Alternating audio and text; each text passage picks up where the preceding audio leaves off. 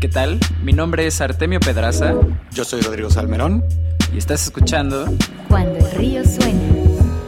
En este capítulo hablamos con Arturo Sánchez, Manuel Andere y Sebastián Jiménez, CEO, CPO y CTO respectivamente de Sofía, la startup mexicana que está transformando el sector salud del país. Estamos celebrando nuestro capítulo número 30 con este equipo de cofundadores, aprovechando sus diferentes perspectivas. Bienvenidos. Cuando el río suena. Hola, ¿qué tal? Bienvenidos a todos a un capítulo más de Cuando el río suena el podcast en el que invitamos a expertos y profesionales del mundo de la innovación y de la tecnología para que compartan con nosotros sus mejores insights y consejos en este camino tan turbulento pero tan emocionante que es construir un negocio de Internet o con la tecnología en el núcleo. El día de hoy me acompaña mi socio Rodrigo Salmerón. ¿Cómo estás, Ro? ¿Qué tal? ¿Qué tal? Muy bien. Y antes de presentarles a los invitados, que esta vez es en plural, cosa que nos emociona mucho, Queremos agradecerle a todas las personas que han escuchado este espacio, ya que hoy llegamos a nuestro capítulo número 30. Hemos tenido ya 30 conversaciones con inversionistas, heads of marketing, fundadores, cabezas de diseño de empresas súper emocionantes en Latinoamérica. Ro, ¿cómo, ¿cómo te has sentido estos 30 capítulos que has aprendido? Dime cuál es tu impresión de, de, este pequeño proyecto. No, hemos aprendido muchísimo, nos hemos saltado muchísimos pasos gracias a los consejos que nos han podido compartir. Seguro que el día de hoy eh, va a ser una, una conversación que también nos hará aprender muchísimo y, um, y, hemos aprendido a hablar mejor también. Es verdad. no, y, y, yo también siento eso, que cuando hablamos con, con la gente que invitamos, en unos minutos nos dan años de experiencia y todos hemos podido aprender de eso. Así que, mm, así que bueno, muchas gracias a todos los invitados que han venido en estas 30 ediciones, a toda la gente que ha escuchado el podcast y que lo ha llegado a compartir con alguien con quien crean que les parece valioso. Y pues nada, vámonos de lleno. El día de hoy nos acompañan Arturo Sánchez, Manuel Andere y Sebastián Jiménez, cofundadores, eh, equipo fundador de Sofía, una empresa de salud y tecnología que um, tienen un seguro que es súper accesible. Ahorita platicamos un poquito más de um, qué va Sofía y qué es lo que traen, pero hola muchachos, ¿cómo están? Hola, muchas gracias por la invitación, encantados de estar aquí. Sí, muchas gracias. No, hombre, un placer tenerlos por acá. Les cuento un poquito. Arturo es el CEO, Manuel es el CTO y Sebastián es el CPO. Curiosamente, los tres tienen un background de data science, entonces ese es de hecho algo en lo que vamos a ahondar en la conversación. Pero, eh, ¿por qué no nos cuentan, muchachos, de uno en uno, eh, brevemente, cuál es su papel en Sofía y cómo luce un día a día en, en la empresa para cada uno de los perfiles? Yo, siendo CEO, eh, bueno, creo que es importante un poco del, de contexto de, de, de, Sofía y de cómo se ve la empresa hoy en día, porque informa mucho de cómo se ve mi día a día. Somos un equipo de más de 75 personas de muchas disciplinas distintas, tanto, o sea, como tenemos médicos, eh, obviamente programadores, diseñadores, gente de actuaría, entonces es, es más multidisciplinario que una compañía 100% de software. Y lo que eso repercute en mi día a día es que mi trabajo esencialmente es conocer en qué va cada una de las partes de Sofía y como asegurarme de que tenga sentido y sean congruentes las distintas cosas que estamos haciendo eh, pues para poder alcanzar nuestras metas de negocio. Hablo con los heads de cada área y eh, como que pues, veo en qué andan básicamente. Fantástico. ¿Quién quiere seguir muchachos?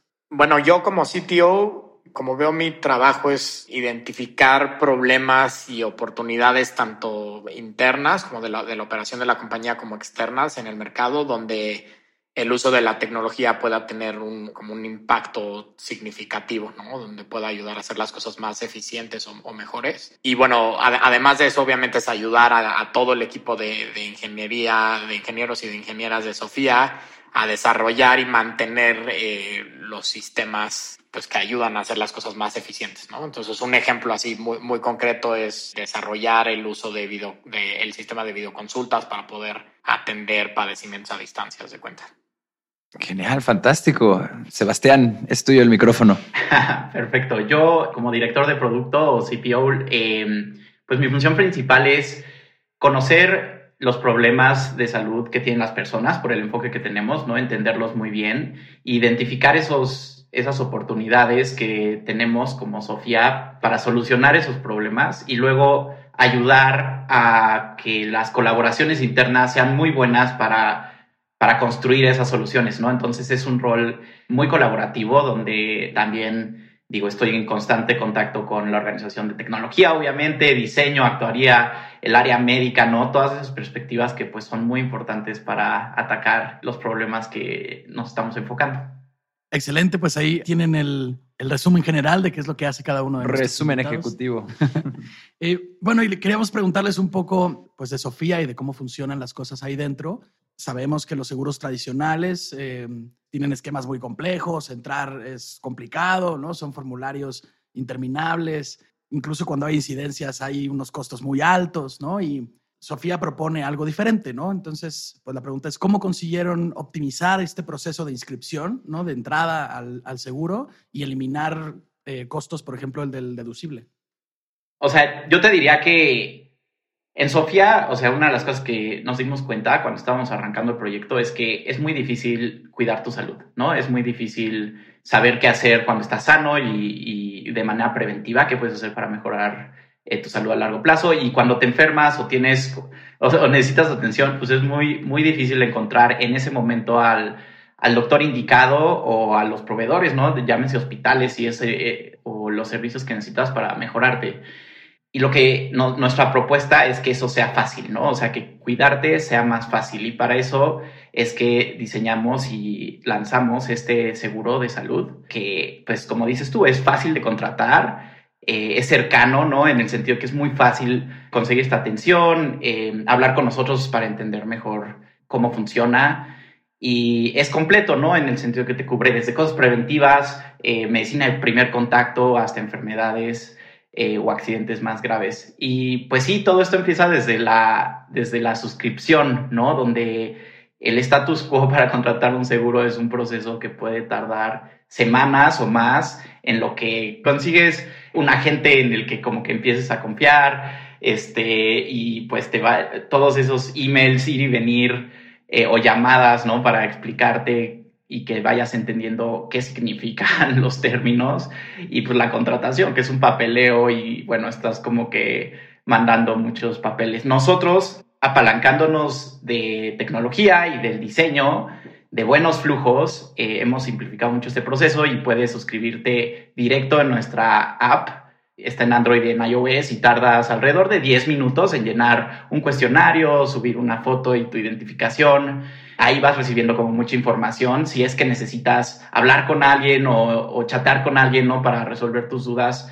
lo puedes hacer de una manera muy sencilla, directo en la app o, bueno, coordinando una llamada. Entonces son 10 minutos para suscribirte y puedes estar cubierto en menos de un día, ¿no?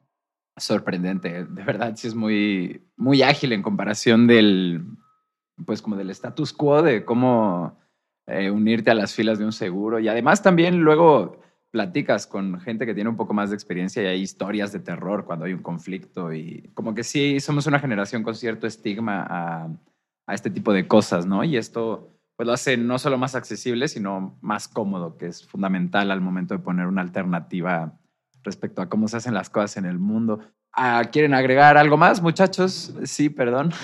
Sí, justo quería retomar la, la, la otra parte de la pregunta, la, la que toca sobre el deducible eh, porque creo que es eh, tal vez como engañosamente superficial o, o, al revés, o sea, como que es en realidad un cambio bien profundo a lo que es un seguro y cómo funciona Sofía, porque el deducible esencialmente es un número que cuando tú compras un seguro tradicional, dice, antes de este número, eh, tu seguro no te va a cubrir nada. Y eso, o sea, es tu coche, pues si te, te raya y, es así chiquito, pues significa esos rayoncitos no los cubre tu seguro. En el caso de salud, ese concepto, cuando lo trasladas al cuidado de la salud, se vuelve como mucho más profundo, porque en realidad quiere decir que si hay un deducible, tu seguro no va a cubrir nada chiquito. Parte de, de nuestro pensamiento y de nuestra hipótesis es que si un seguro sí cubre cosas chiquitas, puedes eh, atrapar cosas o puedes detectar cosas que en el principio son chiquitas, pero pueden crecer eh, mucho antes y eso permite dos cosas que creo que es un alineamiento de incentivos bien padre, porque permite que la gente no se enferme más, o sea, porque tuvo esta interacción médica muy, muy rápido y a nosotros como compañía nos permite pues, no tener que pagar enfermedades complicadas. Entonces, de fondo, eso logra alinear como pues, nuestro incentivo financiero como compañía con la salud de las personas y creo que ese vínculo es súper, súper poderoso y es de lo que más nos emociona de construir Sofía y, y, como que todo eso está escondido dentro de un como parámetro tradicional de, de, los seguros que es el deducible, que suena inocente y así, pero en realidad lo que un seguro tradicional te dice con eso es, pues antes de ese número yo ni me meto. Y Sofía es muy diferente en que nosotros desde el principio estamos ahí con nuestros socios, le llamamos a nuestros usuarios. Entonces, bueno, quería agregar eso. De hecho, es una de las conversaciones que tuvimos cuando estábamos viendo un poco cómo funcionaba, ¿no? Y vimos, ah, no, no hay deducible. Entonces, bueno, pero entonces, ¿cómo? ¿No? ¿Cómo, cómo es que funciona? Y entonces vimos la línea preventiva, porque también, pues, tienen estas llamadas con los doctores, tienen estas consultas, o sea, incentivan, pues, a, la, a sus socios a cuidarse, ¿no? Y eso es lo que consigue que no tengan que estar pagando los tratamientos carísimos que son los que, vamos, los que los seguros tradicionales se dedican a intentar cubrir nada más, ¿no? Eso nos pareció que por eso era... Un golazo, un golazo. Claro. Ahora vamos a volver a ti, Sebastián. Eres el primer CPO que tenemos en el podcast, ¿no? Y queríamos preguntarte, bueno, ¿nos podrías dar un one-on-one de la posición? O sea, de qué implica ser eh, un CPO en general. Sí, sí. Bueno, pues la organización de producto a lo que se dedica es o sea, tienen que conocer, tenemos que ayudar a la organización, a Sofía, a conocer muy bien a nuestros usuarios y a las personas pues que podrían ser usuarios y que, y que tienen problemas para cuidar su salud de alguna manera, ya sea fricciones, eh, cosas que son difíciles de entender, etc. Y eh, una vez que entendemos esos problemas, nos esforzamos mucho por identificar cuáles deberían de ser el foco de la compañía hoy, ¿no? Porque es un espacio gigante, es un espacio o sea, en el que hay muchísimas oportunidades. Esa es parte de por qué vimos esta oportunidad tan grande para arrancar Sofía en este espacio. Pero eh, como somos una una empresa de tecnología que está empezando, es, siempre va a ser muy importante tener muy claro cuál es el foco. Y luego, después de ya tener el foco, pues entra las manos de todo el equipo, ¿no? De todas estas áreas para resolver ese problema. Y bueno, eso eso es muy importante porque los problemas de salud igual son muy interdisciplinarios, ¿no? Es muy, muy importante obviamente la perspectiva médica, pero también la actuarial, ¿no? Para, o sea, como para que sea sustentable las soluciones que tenemos. Y nosotros nos apoyamos mucho de tecnología, de diseño, entonces ayudar a todos estos equipos a trabajar muy bien juntos. Y bueno, la última pieza es, pues no acaba ahí, ¿no? No acaba como cuando sacas una solución, como que siempre queremos estar aprendiendo de cómo esta solución resolvió o no los problemas que estábamos atacando para poder seguir mejorando y mejorando el producto. Y digo, esto es una parte muy importante de cómo construimos Sofía porque nosotros queremos tener una relación eh, muy cercana con nuestros usuarios, ¿no? Pues justo para poder entender eso, ¿no? Y producto creo que juega un rol muy, muy particular ahí.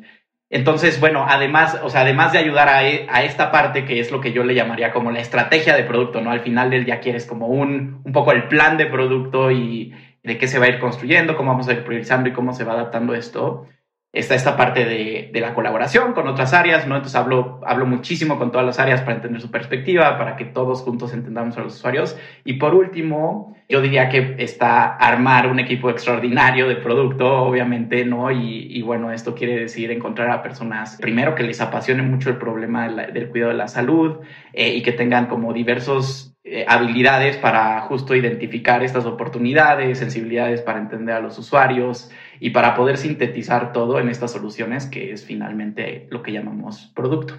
Qué interesante, porque es toda la parte de la dirección estratégica de probar las hipótesis del producto, ¿no? Entonces es estar poniéndola sobre la mesa, viendo qué funciona, qué no, qué se avanza, qué se queda, qué se va. Qué interesante, fantástico. Esta que sigue es para ti, Manuel. Queríamos ver si nos podías dar un tour por el brazo tecnológico de Sofía, ya que llevas ahí la batuta de CTO.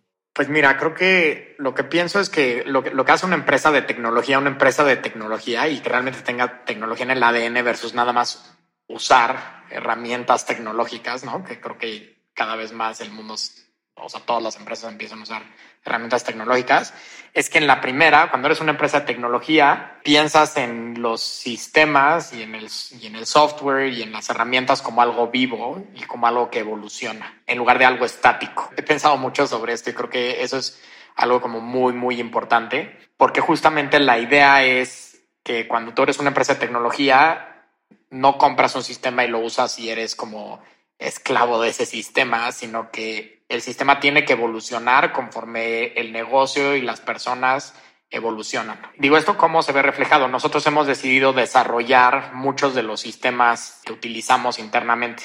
¿no? Entonces, justo porque vemos una ventaja en que si nosotros los controlamos al 100%, podemos adaptarlos conforme necesitamos cosas diferentes, ¿no? Entonces, por ejemplo, desarrollamos internamente gran parte del procesamiento de, de, los planes de salud, de los pagos, de las facturas, de las reclamaciones, o sea, no compramos un sistema para hacer esto y entonces eso nos ayuda a, que si decimos, oye, es que la experiencia para procesar este pago está siendo muy lenta, no estamos sujetos a las limitaciones del sistema de alguien más, sino que decimos, ok, ¿cuáles son las adaptaciones que tenemos que hacer? ¿No? Eh, y lo mismo sucede con, con videoconsultas, ¿no? Por ejemplo, también eh, programamos nosotros gran parte del sistema que utilizamos para las videoconsultas. Y bueno, o sea, ade además como de estos sistemas más core que, que, acabo de mencionar, pues obviamente tienes que dar acceso a él a través de interfaces, ¿no? Entonces tenemos una aplicación móvil para socios que es, está disponible en Android y en, y en iOS. Y bueno, en, en, la aplicación la gente se puede suscribir, puede tomar sus videoconsultas, puede encontrar el directorio médico, puede hacer un reembolso, es más, o sea, como un, un chorro de cosas. También tenemos una, una web app para doctores, ¿no? Entonces nosotros tenemos doctores internos y, y algunos este, externos que utilizan una, una web app nuestra en la cual pueden dar las videoconsultas, llevar parte del expediente y de las recetas que, que dan los doctores, un sitio administrativo interno también tenemos, es decir, tenemos muchas, muchas cosas. Y bueno, tal vez un par de ideas más que creo que son como muy relevantes. Una es más como de, de, del ángulo como cultural. Una es esta idea de que el sistema está vivo, ¿no? Y de que va a evolucionar es muy importante porque, o sea, una, una cosa que, que, tienes que hacer es no tener miedo a los errores, ¿no? Y, y, y, no tener, y más bien empujar por ser muy ágil en recuperarte cuando tienes errores. Eh, eso es algo como muy, muy, muy importante de pensar los, como la tecnología como algo vivo y otra es hacer que los ingenieros eh, y las ingenieras estén involucrados en la ideación de las soluciones a los problemas de negocio, es decir, que no nada más implementen cosas como ya muy establecidas, sino que efectivamente se involucren en el negocio, porque al final ellos pues, conocen el sistema bien y pueden ayudarte a, a evolucionarlo conforme se necesita, ¿no? Me recuerda, justo regresamos mucho al capítulo con Marcos Detri. Él es fundador de Muba, una empresa de Last Mile Delivery, ¿no? Ajá, sí, sí, sí. Eh, y él justo también era founder y CTO y le preguntamos, ¿no? Como, oye, eh, pues bueno, ¿cómo preparas una arquitectura tecnológica que sea escalable a futuro, ¿no? Y nos dice, vaya, realmente eso es de las tareas más difíciles, como tener este estire y afloje entre qué tanto construimos para el crecimiento a largo plazo y qué tanto construimos pues a suficiente corto plazo por si no funciona poder moverlo, modificarlo, incluso tirarlo y sustituirlo, ¿no? La, virtud del equivocarse rápido, ¿no? Que es justo lo que estabas diciendo, o sea, sin, sin temor a mover algo y, y, que de repente eso causa un conflicto. Y otra cosa justo también que salió platicando con él es que preguntamos, bueno, ¿en qué momento terciarizas un pedazo de tu, de tu software y en qué momento es interno, ¿no? Y su respuesta nos pareció bastante acertada, que fue, bueno, cuando los ejes de tu negocio cruzan la tecnología, la tienes, tiene que ser tuya, porque si no, pues no tienes el control sobre ella, ¿no? Y ahora que comentas todo lo que ustedes cruzan, pues es que es muchísimo, ¿verdad? No sé, no sé en, en el LinkedIn de quién de ustedes tres leí, pero decía como, bueno, Sofía cruza salud, eh, riesgo, diseño, eh, no sé, bueno, no sé si ustedes saben quién lo escribió, ¿no? Pero es verdad que son, que son muchos ejes, ¿no? Los que están todos montados uno encima del otro y pues entonces es muchísima la tecnología que tienen que trabajar desde dentro, ¿no? Que no pueden dejar en manos de alguien más. Eso me parece, primero, una barbaridad, pero luego increíble, ¿no? O sea, sí, realidad, exacto. El, el, acto es heroico. Esta pregunta es para ti, Arturo. Eh, ¿Cómo escalas la visión de tu empresa cuando ya tienes, pues, vamos, es que son muchísimos empleados y siguen creciendo, ¿no? Eh, ¿cómo, ¿Cómo ha sido este, eh, pues, este, este, movimiento? ¿no? Ajá. Sí, o sea, creo que es, es un reto grande, es un reto bien divertido. Eh, y Creo que centralmente es una cosa en realidad como de introspección, porque tú empiezas algo y en tu cabeza está muy nítido y está todo muy claro, o crees que está muy nítido y muy claro, y cuando solo eres tú trabajando, pues puedes ir y como adaptando on the fly a las cosas que vas plasmando. Cuando empiezas a tener un equipo, te das cuenta que, ok, bueno, ahora que se lo expliqué a esa persona, pues no estaba tan nítido como sentía que estaba en mi cabeza, como que medio me caché ahí en una contradicción al explicarlo y no había pensado en ese ángulo y, y así. Y creo que de ahí viene como el rol central que alguien como yo tiene, que es aclarar sus ideas y plasmarlas de una forma que al resto del equipo le puedan quedar este, claras y puedan saber qué, en qué dirección estamos yendo. Y eso se vuelve más difícil a medida que, que escalas, porque cuando, eh, cuando éramos nosotros tres, pues el reto era entre nosotros tres ponernos de acuerdo y podemos hablar y ya, y, después de la conversación, pues probablemente ya estemos muy de acuerdo. Cuando eres 10 personas, pues una conversación de 10 personas se vuelve más complicada. Y ya no sé cuál sea el número, pero a la escala en la que estamos, pues no puedes como estar eh, como, dependiendo de explicarlo en conversaciones uno a uno. Entonces es un reto de pues destilar las cosas que, que crees que son importantes y centrales al negocio y a lo que estamos construyendo y plasmarlas muy claramente para que todo el equipo las pueda como consumir e internalizar. Y luego es como una tarea de repetir y repetir y repetir y está bien. Sí, sí, seguir ahí alineados. Ahora que mencionas esto, me vienen muchas cosas a la cabeza que influyen en este proceso, ¿no? O sea, está la construcción de una marca y como una dirección con la que pues, los empleados puedan sentirse parte de algo más grande, ¿no? Pero también está como tener a los líderes adecuados que son pues con quienes tú hablas, como nos contabas, ¿no? Y que después ellos a sus equipos transmiten como esta visión.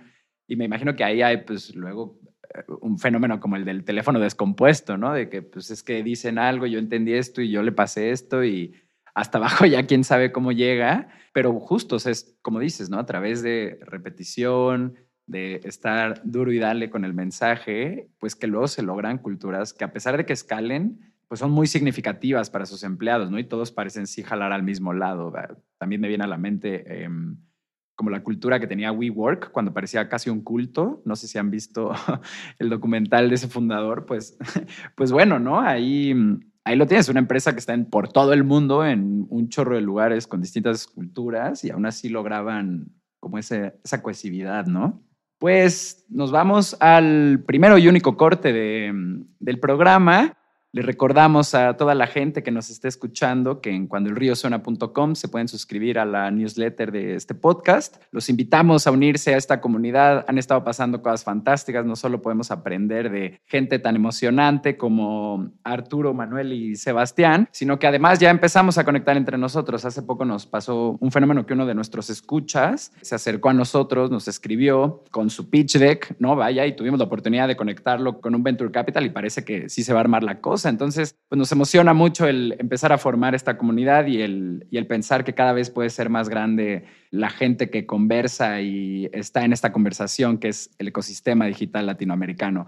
Pero bueno, sin más, ahora volvemos.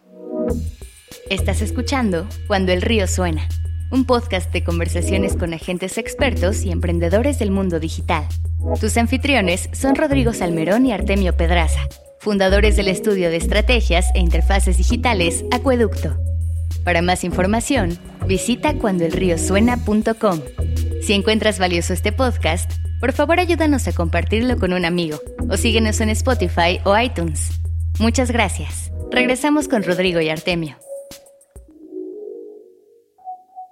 Estamos de vuelta en Cuando el río suena, el podcast donde invitamos a expertos del mundo de la tecnología y la innovación. En este capítulo nos acompaña el equipo fundador entero de, Sofía. Tenemos a Arturo, a Manuel y a Sebastián. Y continuando con nuestra entrevista, esta pregunta es para, para Manuel. Eh, bueno, pues Sofía toca justo esto que estábamos comentando, ¿no? Diseño, salud, eh, tecnología, ¿no? Y todos ustedes tienen perfiles de matemáticas y de ciencias. ¿Cómo es que llegaron hasta aquí? ¿Cómo encontraron, vamos, eh, por qué esta dirección, no? Sí, es una, es una buena pregunta. Claro, los, tres tenemos perfiles muy parecidos, estudiamos matemáticas, luego estadística y obviamente nos gusta mucho ese mundo de, de los datos y, y, de matemáticas, pero creo que como debajo de todo eso lo, lo que hay es como como que, que, somos personas muy apasionadas por resolver problemas, aunque no necesariamente sean problemas matemáticos o de datos. Así lo pienso yo. Y un poco, digo, regresando a la, a cómo arrancó Sofía, o sea, cuando estábamos cada quien en el extranjero, en, en diferentes trabajos, Arturo estaba en Londres, nosotros, Sebastián y yo estábamos en, en San Francisco, y empezamos a explorar esta, esta idea de, de Sofía y del sistema de salud en México y de, de, los seguros en México. Y justamente veíamos un montón de problemas y un montón de oportunidades. Y creo que esa es una de las cosas, porque hay, hay varias que nos, que nos jalaron y nos, nos jalaron a resolver este problema en México, pero esa es una de las cosas importantes que veo. Tenemos esta curiosidad y estas ganas de resolver problemas y cuando nos topamos con, este, con, este, con esta industria vimos como, no, es que hay miles de cosas que hacer. Entonces, yo diría que ahí es donde está la conexión, ¿no? O sea, como que es, es, un problema al final del día y es algo en donde nosotros creíamos que podíamos aportar con todo lo que estamos aprendiendo en el extranjero en diferentes empresas de tecnología. Y bueno, obviamente sabíamos que muchas de estas áreas pues no eran nuestro fuerte tal cual. Obviamente no sabemos nada de salud, no sabemos nada de diseño o bueno, muy poco, ¿no? De estas cosas. Y entonces lo que hicimos al principio, cuando llegamos y arrancamos Sofía, fue rodearnos de gente muy talentosa en estas áreas, ¿no? Entonces, por ejemplo, Edgar, nuestro director médico, fue la primera persona que se unió a Sofía y es, es una pieza crucial de todo lo que es Sofía hoy. Nuestros diseñadores eh, y diseñadoras, ingenieros, nos tuvimos que rodear de personas que, nos ayudaran a complementar lo que nosotros sabíamos en muchos aspectos, ¿no? Ahorita yo mencioné muy poquitos, pero es algo muy multidisciplinario. Y bueno, y, sin duda no, no hubiéramos podido lograr llegar hasta donde estamos si no hubiera sido por, por haber como formado un equipo tan bueno, ¿no? Desde, desde el principio. Claro, con todo esta, con toda esta parte de el equipo complementario, ¿no? Donde tú cojeas tener alguien que, pues al revés, es, es un, tiene superpoderes en esa área y, y, así construir pues la empresa. Y también mencionas algo bien importante, que es la parte del, del problema, que de hecho es el por qué siento yo que hay ahorita tanta atención del venture capital en Latinoamérica y parece que hay cola ya para ser el próximo unicornio, ¿no? Que es que nosotros estamos plagados de problemas y, y hoy más que nunca a través de tecnología eh, se pueden presentar alternativas para solucionar estos problemas o para hacer las cosas distintas a como se hacían antes. Ustedes son un gran ejemplo como de, estas alternativas que, se ponen al servicio de, la sociedad. Esta pregunta es para ti, Arturo. Para los emprendedores que nos escuchan, que apenas están formando sus boards o coqueteando con la idea, ¿nos podrías contar cómo luce una sesión de Sofía con su board? Porque justo vimos que Nicolás casi estaba en el board y, sea, como que tenían varias personalidades ahí muy hot dentro del ecosistema de LinkedIn, podría decirse. Entonces, creemos que esta pregunta es adecuada. Sí, no, es, es, es muy interesante. Eh, y digo, primer eh, como aclaración, no, nosotros tres estamos en el board de Sofía, entonces los tres como que podemos dar nuestras perspectivas de eso. Además de nosotros tres, somos súper afortunados de tener a, a Nico Secasi y este, a Neil Reimer como miembros del board. Los dos son este, inversionistas súper, súper reconocidos con track records impresionantes. En el caso de Nico, eh, él también es, fue ejecutivo en Mercado Libre, esencialmente concibió todo el lado financiero de Mercado Libre, de Mercado Pago, entonces ha hecho un montón de cosas impresionantes y creo que eh, eso durante nuestros boards, toda esta experiencia de, los miembros eh, es súper valiosa, o sea, como que nos ayuda como a poner en perspectiva las cosas que, que estamos este, viviendo, o sea, que hablamos de algún,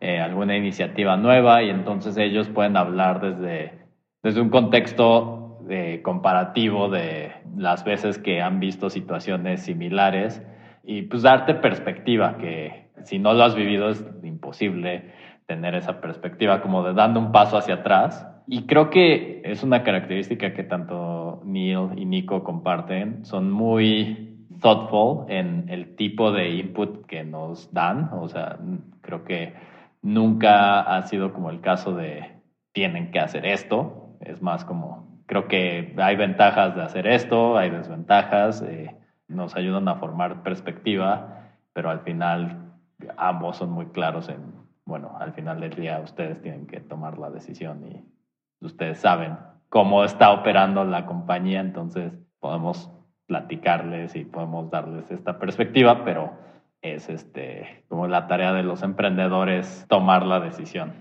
Sí, claro, ustedes tienen total libertad de, dispararse en el pie si, si aún después del consejo todavía es lo que quieren, ¿no? sí. Claro, pero esto que dices del paso hacia atrás es, pues es muy valioso, ¿no? Porque justo la experiencia, eso es lo que te da, la, posibilidad de desenfrascarte del problema en cuestión y verlo un poquito más, digamos, como a largo plazo, que cuando pues esta experiencia no puedes, pero cuando ya lo viviste sí puedes meter este evento en una cadena de eventos más grandes, ¿no? Y eso puede ser muy valioso. Pues mira, esta, la que sigue es para, para Sebastián. Vimos que habías estado un tiempo como data scientist en Google en particular. Pues, ¿Nos podrías decir un poco de alguna lección que hayas tenido ahí que hayas podido trasladar a Sofía? Es buena pregunta. Creo que algo que definitivamente he traído a Sofía es esta mentalidad que existía en Google de enfocarte muchísimo en, en los usuarios para tomar decisiones, ¿no? Y creo que, digo, allá se tiene una cultura muy, muy basada en datos, en parte porque tienen obviamente una, o sea, un volumen de usuarios, un volumen de usuarios muy, muy grande que les permite hacer eso, pero creo que la filosofía detrás es enfocarte mucho en lo que, en lo que estás viendo de los usuarios y puede ser de manera cuantitativa, ¿no? Hablando, digo, cuantitativa con los datos o cualitativa también hablando con ellos para tomar como decisiones importantes eh, de la dirección de tu producto. En el caso de Sofía, algo muy importante es que estamos en una etapa totalmente opuesta, ¿no? O sea, nosotros eh, pues estamos empezando, estamos entendiendo a los usuarios, entonces para nosotros, por ejemplo, es muy importante este, este ángulo más cualitativo, ¿no? Donde hoy, donde pues queremos hablar con, con, las personas que están usando Sofía, entender sus problemas y traer esa perspectiva a la mesa. Y también tenemos esa aspiración de que los datos pues, nos pueden ayudar a, diseñar productos que mejoren la forma en la que las personas cuiden su salud a largo plazo, ¿no? Y creo que eso es algo que va a tomar tiempo eh, en que lo logremos, pero creo que es algo muy claro que puede informar, eh, pues, a, cómo hacer las cosas mejor, sobre todo, digo, ya teniendo un volumen grande de una base de usuarios y, creo que el tiempo es muy importante, sobre todo por este enfoque preventivo, ¿no? Lograr ligar las cosas preventivas a, a tu salud a largo plazo. Entonces, bueno, mucho de lo que queremos hacer, nuestras aspiraciones van por ahí, eh, pero bueno, ahorita estamos en otra etapa y enfocados en entender hoy los problemas de nuestros usuarios. Creo que esa filosofía es algo como que definitivamente traigo yo de, de mi experiencia en Google. Genial, esta era una pregunta obligada. En cuanto vimos en tu LinkedIn que habías pasado por ahí, pues, eh, claro que hay que preguntar cómo había sido y, qué habías aprendido. Y me parece fantástico, justo pareciera cada vez que se democratiza más como este tipo de información, ¿no? De estar cerca del usuario, cómo hacer las entrevistas que le haces, comparar la data con lo cualitativo, ¿no? Pero, pero todo esto tiene, pues sí tiene como un, Génesis se dice cuando nace algo. Ajá, sí. Eh, en, el, Silicon Valley, ¿no? Y en estas empresas eh, pusieron el pavimento a, esta cultura startupera que, que hoy todos vivimos. Sí, o sea, yo la verdad lo ligo mucho con lo que hablaba Manuel hace rato, como que ser una empresa de tecnología te permite adaptarte muy rápido, ¿no? O sea, tienes mucho control de, de la experiencia que estás ofreciendo, de tu producto pero lo complementario a tener ese superpoder, ¿no? Que es como poder construir y poder cambiar las cosas, realmente hace un esfuerzo muy importante por entender y por mantenerte cerca de tus usuarios o de, de, las personas, ¿no? Y de los problemas que tienen para poder dirigir esos esfuerzos. Entonces creo que eso es algo como muy innato en tecnología, en el sector tech y que en Sofía es fundamental porque pues la salud es un problema muy personal, eh, muy importante este, y que, y que se, necesita, ¿no? Ese, ese como feedback loop completo. Última pregunta, qué tristeza, estamos llegando al final del programa. Esta pregunta nos encanta hacerla, se la hacemos a todos los invitados que tenemos y pues igual de uno en uno ahí se van turnando. Ante los retos que enfrenta Sofía y cada uno en el rol que llevan en la empresa, para los próximos años eh, o en el futuro inmediato, como quieran, eh, ¿qué les quita el sueño? Creo que este tema de, la salud es, todo mundo lo tiene súper presente, más aún en, época o, habiendo pasado una pandemia que, bueno, es remanente y hay cosas que van a cambiar para siempre. Pero bueno, en este momento la gente tiene presente su salud, pero no es como algo que, sea irónicamente la, primera prioridad de las personas.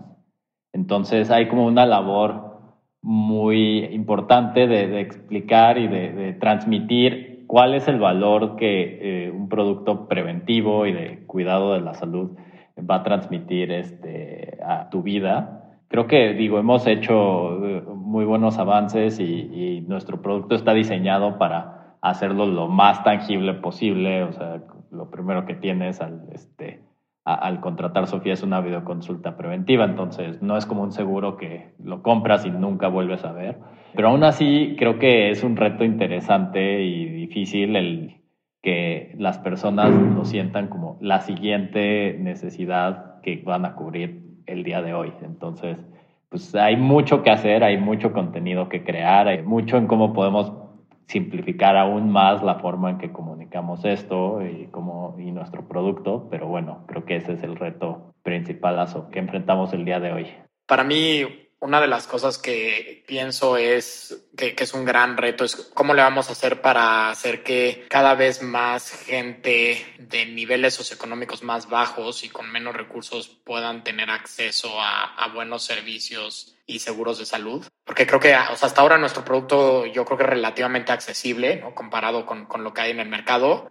Bueno, pues la, la, la misión es mejorar la forma en la que millones de personas cuidan su salud. Entonces tenemos que, o sea, queremos llegar a la, a la, mayor cantidad de gente que se pueda y un reto ahí grande va a ser intentar hacerlo más accesible cada vez, ¿no? Y, encontrar maneras en, las que podamos ofrecer un, un, buen servicio, una buena atención médica e ir disminuyendo el, el costo, ¿no? Entonces eso, eso es algo en lo que yo pienso. Súper. Y yo, bueno, eh, desde el rol de producto, algo en lo que pienso muchísimo que tiene que ver con lo que está, lo que acaba de mencionar Manuel, es que el espacio, o sea, la cantidad de problemas y retos y pues oportunidades que hay en el para ayudar a las personas a cuidar mejor su salud es gigantesco, ¿no? Es como un espacio muy, muy, muy grande donde tienes muchísimas diferentes como perspectivas o, o, tipos de personas interactuando, o sea, hospitales, las aseguradoras, ahora empresas de tecnología, doctores, ¿no? Y es un espacio tan grande, entonces, bueno, algo, algo, que, algo que pienso es cómo vamos a ir atacando esos problemas, ¿no? O sea, tenemos esta misión que es muy ambiciosa, es muy difícil, y bueno, decidimos empezar por, por, eh, por, este, por este problema, un seguro de salud simple, cercano, completo, pero hay mucho más que hacer, ¿no? O sea, mucho más que hacer en el sector salud, y digo, eh, es también una invitación a a otros emprendedores y a, otras perspectivas que vengan a la mesa a ayudar con este problema. Y bueno, nosotros también, ¿no? En Sofía tenemos mucho por hacer, mucho por continuar construyendo y, enfocándonos en, en resolver estos problemas para las personas. Bueno, pues qué, respuesta tan, tan nutritiva. Normalmente esto se enfoca como en un sector en particular, pero... Eh, Viniendo pues, tres opiniones. Claro. Fue bien completo. Sí, y son la visión de, de, la empresa en varios ejes al mismo tiempo, lo cual lo hace mucho más rica. Creo que ya tenemos eh, nombre para este capítulo, o bueno, una propuesta que podría ser eh, cómo transformar una industria desde la tecnología. Pero bueno, eso ya lo verán ya que esté público. Todos los que están escuchando, les agradecemos muchísimo por por conectarse a escuchar este capítulo. Les agradecemos a ustedes tres por darnos el tiempo y poder picking your brains, como dirían los gringos. Les recordamos a todas las personas que nos están escuchando que en cuandoelriosuena.com pueden encontrar la forma para llenar y suscribirse a nuestra newsletter y recibir un recordatorio cada que saquemos un capítulo nuevo. Los invitamos a unirse a esta comunidad, a conversar respecto al tema Nunca en la historia había habido tantas personas en el ecosistema digital latinoamericano, así que juntémonos a platicar, a conversar, a crecer nuestros negocios y a solucionar los problemas que hay en nuestra sociedad. Hasta luego.